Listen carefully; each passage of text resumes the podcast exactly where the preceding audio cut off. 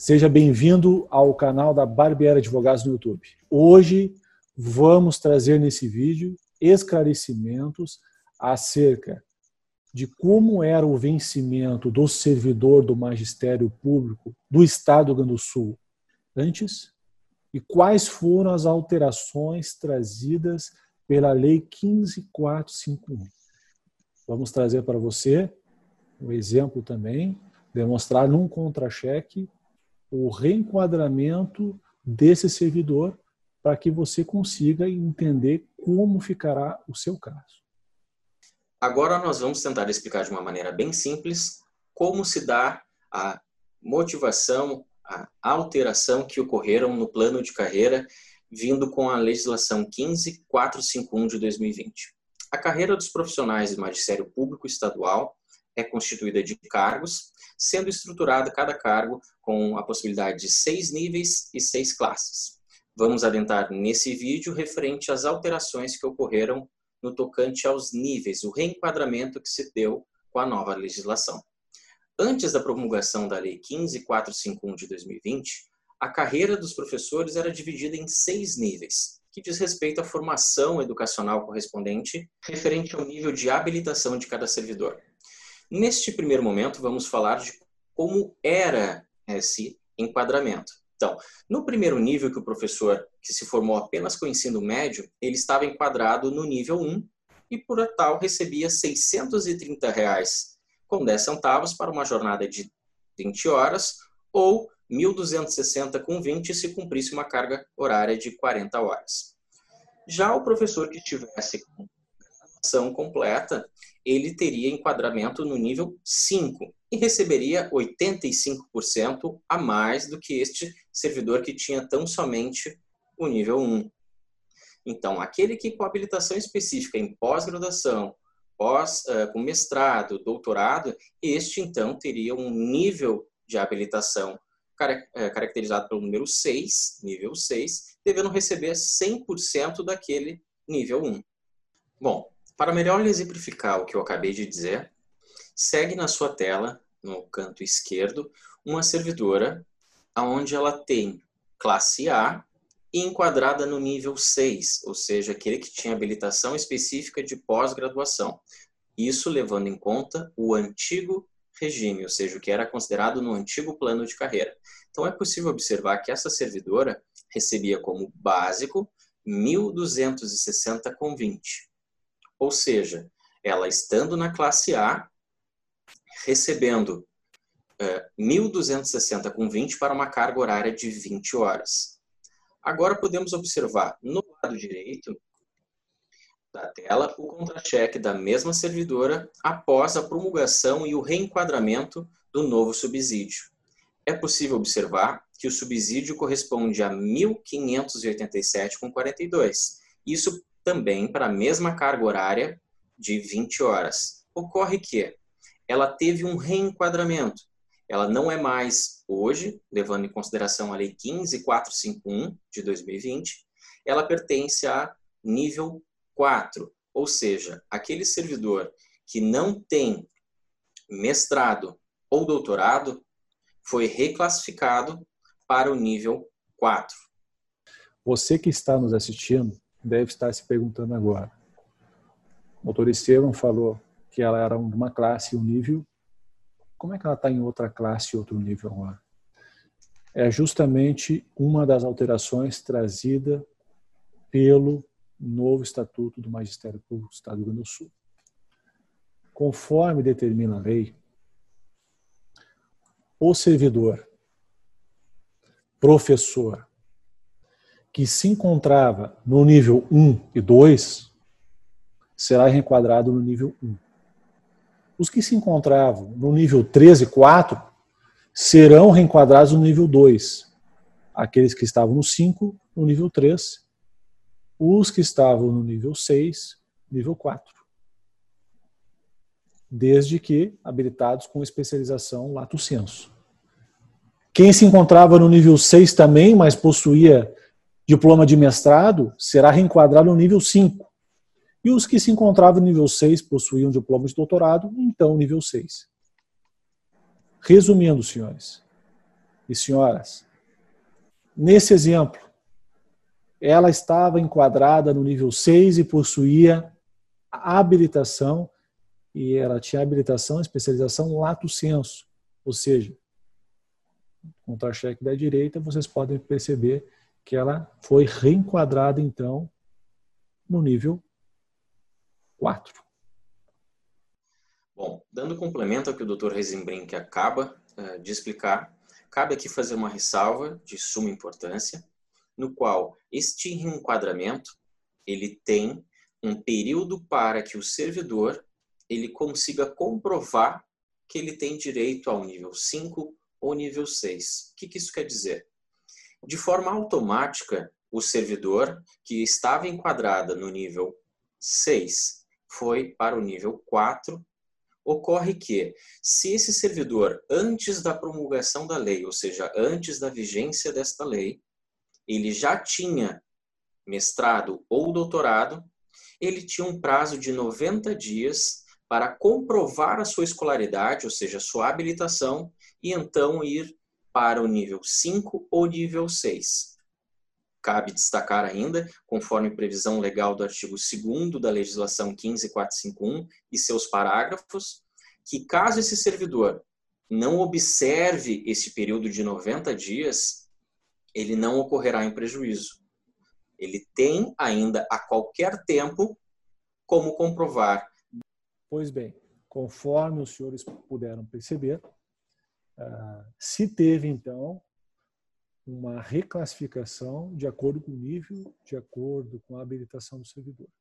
A classe não. A classe permanece. Se você era classe A, se você era classe B, C, a classe permanecerá a mesma, mas o nível sim. Ele vai ter um reenquadramento de acordo com as explicações já dadas pelo Dr. Estevam. Em breve nós vamos trazer aqui no nosso canal explicações acerca dos níveis e das classes especificamente para você entender melhor também as alterações trazidas pelo novo estatuto. Bom, mais uma vez para que a gente possa exemplificar, agora aparece na sua tela dois quadros, um do antigo regime para 20 horas e com a nova alteração da legislação com um novo regime para também 20 horas. É possível observar, ainda falando da nossa do nosso exemplo, aquele servidor que antes estava no quadro de cima do antigo regime, enquadrado na classe A, nível 6, tendo um vencimento para 20 horas de 1.260,20. Hoje, com a reclassificação para o novo subsídio, este mesmo servidor que foi enquadrado para o nível 4, ele recebe uma monta de 1.587,42 para este novo subsídio de 20 horas. Deve-se observar que, caso o servidor tenha uma jornada de trabalho superior, será proporcionalmente maior. Ponto muito importante também é a questão dos subsídios com os novos adicionais trazidos também pela nova legislação 15451 de 2020, que, por sinal, nós temos um vídeo específico explicando adicional por adicional como se deu as alterações que esse vídeo consta no nosso canal. Convido você a assistir. Agora, tentando explicar o porquê que eu trago isto. O subsídio, diferente do vencimento básico do antigo uh, plano de carreira, ele não tem como base de cálculo o subsídio. O que antes, para se chegar ao valor de uma gratificação ou de uma vantagem, era se utilizado como base de cálculo o vencimento básico, Hoje, existe a vedação na lei de que se tenha como base de cálculo o subsídio. Ou seja, o subsídio ele não influencia, ele não é base de cálculo para qualquer um dos adicionais ou gratificações trazidas pela nova legislação.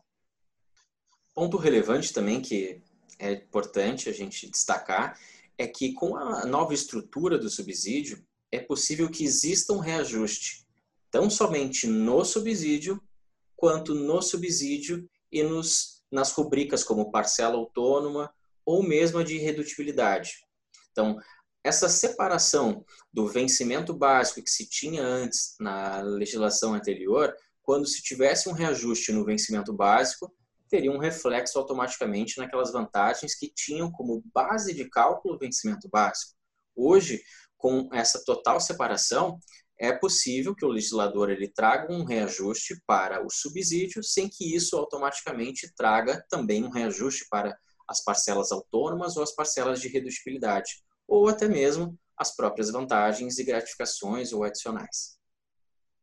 Você, nosso cliente, deve estar também se perguntando e como é que fica a questão do subsídio para os contratos.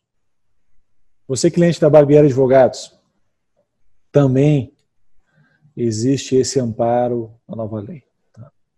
No artigo 9 da Lei 15451 de 2020, determina que a remuneração dos professores admitidos sob forma de contratação temporária será calculada da seguinte forma. Para aqueles da educação infantil e ensino fundamental, anos iniciais, será uma hora trabalho calculada com base no valor do subsídio fixado do cargo de professor classe A nível 1, acrescida do adicional de docência exclusiva. Já para os outros professores que se enquadram no âmbito do ensino fundamental, anos finais, ensino médio, educação profissional técnica de nível médio, NEJA, EJA, a hora trabalho será calculada conforme o subsídio do cargo do professor classe A nível 3. Importante ainda salientar que para os contratos é, será devido um pagamento também dos seguintes adicionais: adicional noturno, adicional de penosidade, adicional de local de exercício e adicional de atendimento a pessoas com deficiência ou com altas habilidades. E no tocante ao professor ou especialista em educação que vai fazer a substituição temporária, como é que fica? Como é que fica o subsídio? Vai ser o subsídio daquele que ele está substituindo, de acordo com a classe e o nível, ou vai ser de acordo com a classe e o nível do seu enquadramento.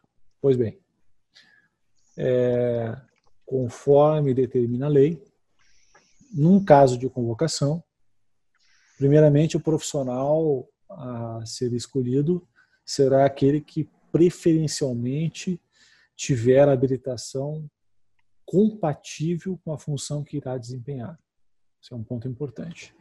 E segundo, sim, vai continuar sendo pago de acordo com a sua classe e o seu nível.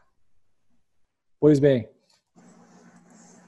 salientamos a importância do nosso cliente que havia a diplomação de mestrado, doutorado, de não deixar de fazer a comprovação dos seus títulos para o enquadramento correto do nível.